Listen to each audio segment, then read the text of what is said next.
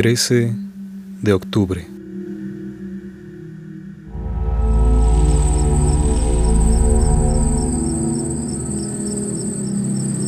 Aquel día, hace 10 años, Isaac llegó, igual que muchas veces, a medianoche, sin avisar, inesperado, a bordo de su bicicleta. Llamó a mi puerta porque rara vez contaba con tiempo aire o datos en su celular para comunicarme su visita. Yo, como siempre, me hallaba encerrado en mi casa, leyendo o escribiendo o bebiendo café o tañendo mis instrumentos, guitarra, piano, armónica. Antes de que mi amigo golpeara la puerta, pude escuchar la cadena de su vehículo. Supe que era él. Aquel día, como muchos otros, me sorprendía cuando redactaba una línea difícil o en la lectura de un párrafo bien estructurado. Así que tardaba en salir hasta que mi amigo me llamaba a voces. Entonces acudía. Allí estaba. Limpiaba su frente del sudor aún estaba agitado. Vamos a rodar, me dijo. Éramos los únicos sobre la calle y su voz resonó por todas partes en fuerte eco. Esta vez no, le dije. He escrito una línea excelente. He tardado dos horas. Una sola línea me ha costado dos horas. Él se llevó las manos a la boca para ahogar un grito de asombro.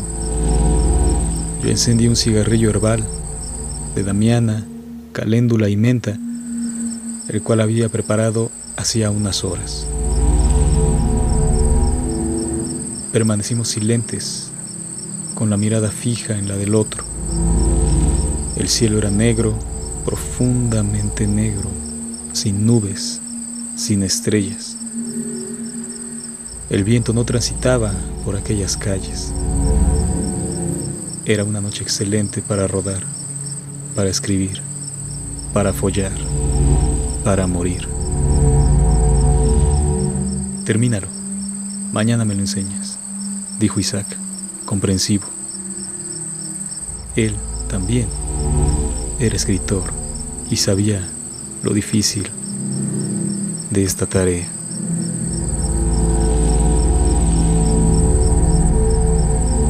Nos despedimos con un estrechón de manos y él emprendió su camino.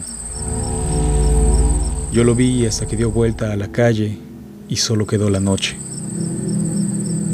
Permanecí afuera hasta terminar el cigarrillo.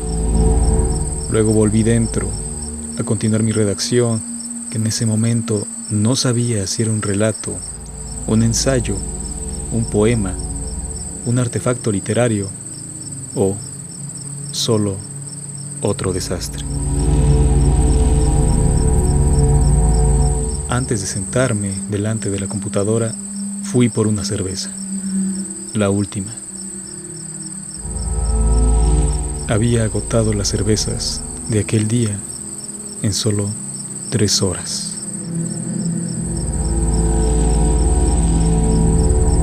No lo lograré, pensé.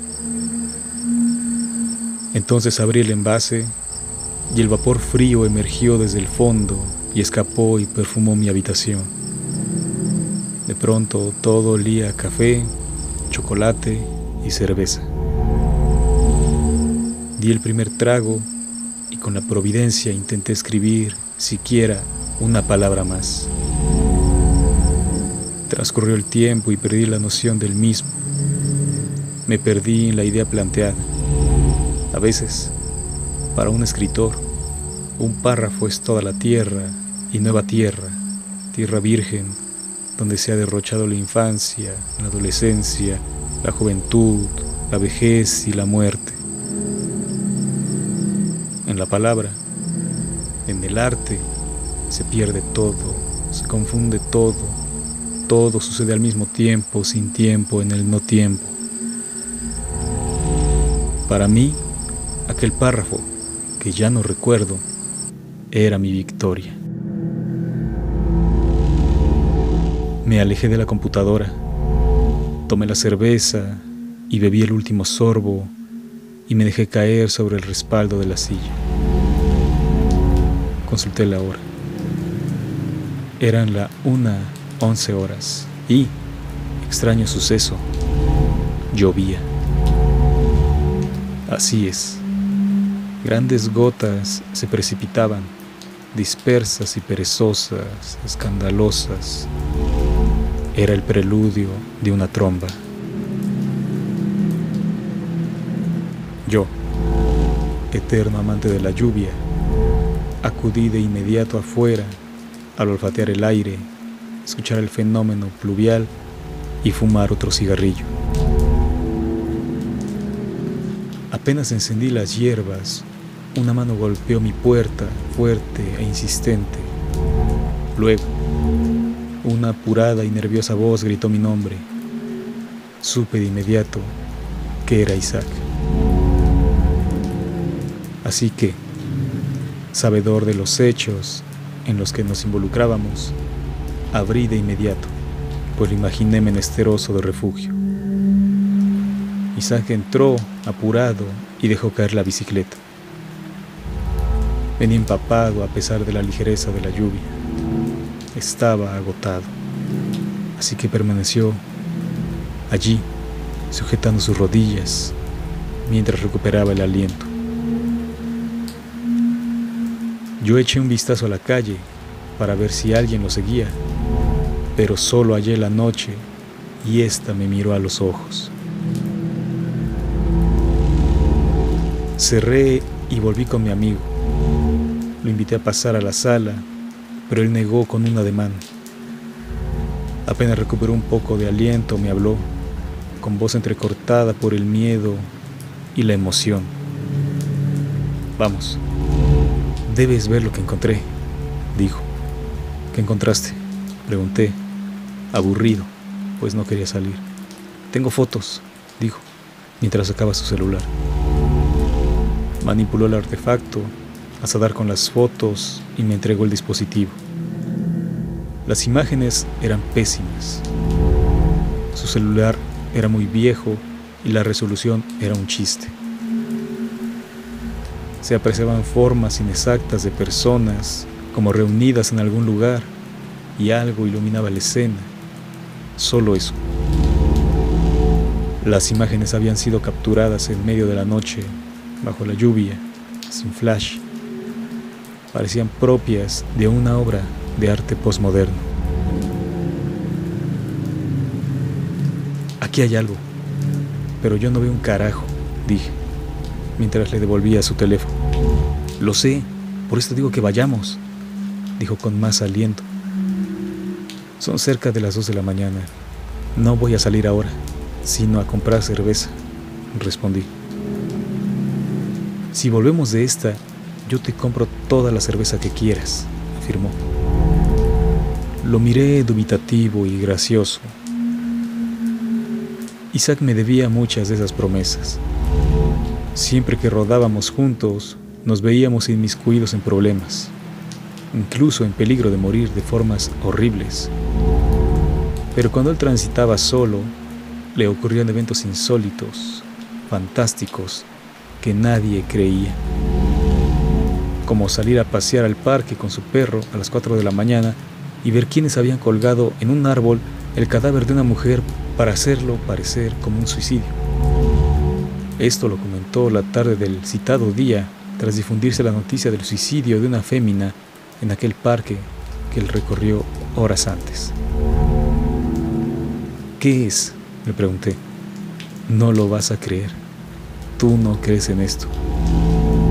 Entonces se trata de fantasmas o una mierda parecida.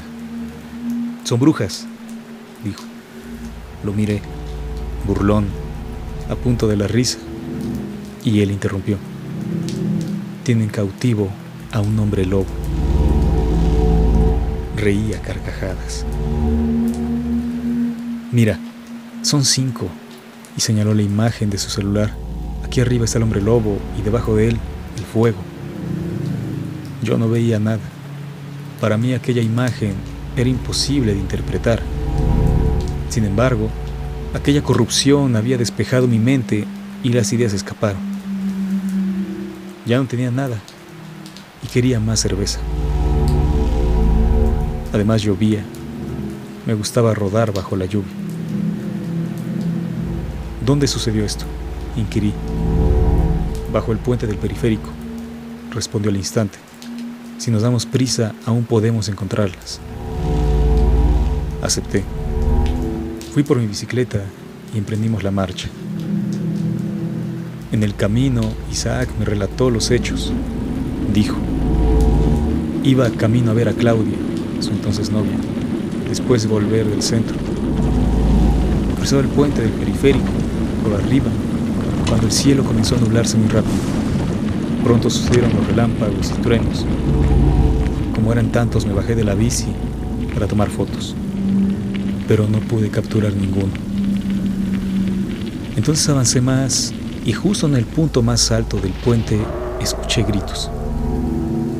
Me detuve para oír mejor y caí en la cuenta que los lamentos eran muy extraños. Tuve miedo, así que apresuré el paso hasta cruzar el puente. Fue ahí que vi a las brujas. En una de las rotondas inconclusas que dan a las cerradas, donde a veces viven vagabundos y drogadictos, se encontraban cinco mujeres desnudas, horribles todas, gordas, desparramadas, vientrudas y viejas. Delante de ellas estaba dispuesta una fogata contenida en un tambo de los drogos. Allí levantaban las manos y saltaban y cantaban o rezaban, pero tenía ritmo aquello que pronunciaban. Pero he aquí lo más sorprendente. Delante de ellas sobre el grafiteado muro, yacía amarrado sobre una cruz un hombre lobo. Enorme y musculoso se revolvía, intentaba escapar. Estaba cubierto de sangre y de pelo y parecía un perro enorme, un humano enorme con cabeza de pastor alemán. No lo creí. Fui el primero en negarlo así que me acerqué poco a poco, a pie, entre la maleza del lugar apestada de mierda y orines de quién sabe cuánto gañán, hasta llegar al punto. Entonces comencé a tomar fotos. Ahí me di cuenta que las brujas habían atraído la lluvia con aquel ritual, pues cada tanto, en algún momento de la canción, alguna palabra que enfatizaban, los truenos aparecían y el hombre lobo sufría más. Tomé muchas fotos y luego una de las mujeres se volvió hacia donde yo estaba. Dijo algo a las otras y cesaron su canto. Bajaron las manos y la lluvia, al instante, disminuyó considerablemente. Dos de ellas tomaron un palo cada una de ahí, de la fogata, y a manera de tea y garrote lo empuñaron guiadas por su luz y atraídas por mí. Comenzaron a insultarme sin saber quién era, solo para que me alejara. Quizás pensaron que era algún teporocho o vagabundo. Conforme avanzaban sus rasgos eran observables y a la vista repulsivos. Arrugas, granos, manchas de paño, ojos rojos, cabello cano y maltratado, hirsuto, sus senos caídos, piel celulítica surcada por heridas de quién sabe qué, y sus piernas plenas de varices. Una de las mujeres incluso sangraba y ya ni podía caminar, sino que arrastraba el pie. No esperé más. Corrí y los insultos incrementaron. Una de las teas cayó cerca de mis pies. Llegué a mi bici y escapé a toda velocidad hasta llegar a tu casa. Yo no creí nada. La lluvia comenzaba a cesar cuando llegamos al punto referido. Como supuse, los protagonistas no estaban. Cabe destacar que dar con el sitio que mi amigo señaló es complejo, pues es un sendero sinuoso de calles mal trazadas que no conducen a ninguna parte, sino a estrechos callejones compuestos por paredes de otros puentes, casas derruidas y boquetones en muros donde vive la más extraña fauna humana. Además de las cercas, contenciones y barreras que dividen aquel laberinto compuesto de callejones, tramos de pista retornos y desviaciones por donde ya nadie circula, sino viciosos y delincuentes, y en donde muchas veces se encuentran cadáveres de todo tipo. Inspeccionamos el lugar apremiados por mi amigo que quería demostrar que en ese sitio había sucedido un aquelarre. Por evidencia se encontraba la fogata, aún encendida. Un viejo poste de alumbrado público yacía tumbado sobre el muro y mucho pelo negro que quise pensar que era del monstruo descrito por Isaac, para no razonar de forma objetiva, pues concluiría en algo terrible. No hay nada, le dije, mientras cubría mi nariz y boca con el buff que empleaba cuando rodaba en bicicleta. Aquel sitio apestaba a orines, excremento, alcohol y fluidos corporales de todo tipo. Sucedió aquí. Tengo las fotos que lo demuestran. Mira, aquel palo. Con ese crucificaron al hombre lobo. Olvídalo y vayamos por unas cervezas. El palo que me arrojaron. Vamos, para allá, dijo entusiasmado.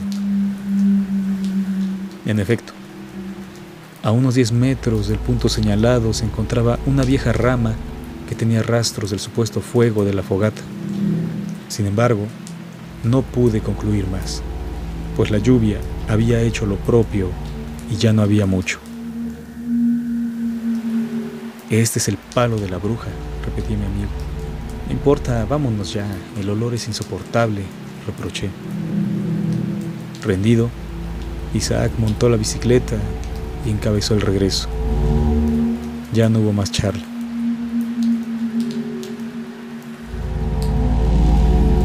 Alrededor de las 3 de la mañana nos detuvimos en una tienda de conveniencia y la charla se reanudó. ¿Bohemia o tus mierdas de tecate o oh indio? Le pregunté. No tengo bohemia, se adelantó el cajero. Isaac solo levantó los hombros. Dame seis cucapá, dije, y el empleado fue por ellas. No traigo dinero para costear esas cervezas, dijo Isaac. Lo sé, dije. Yo invito. E Isaac golpeó amistosamente mis hombros con sus dos manos.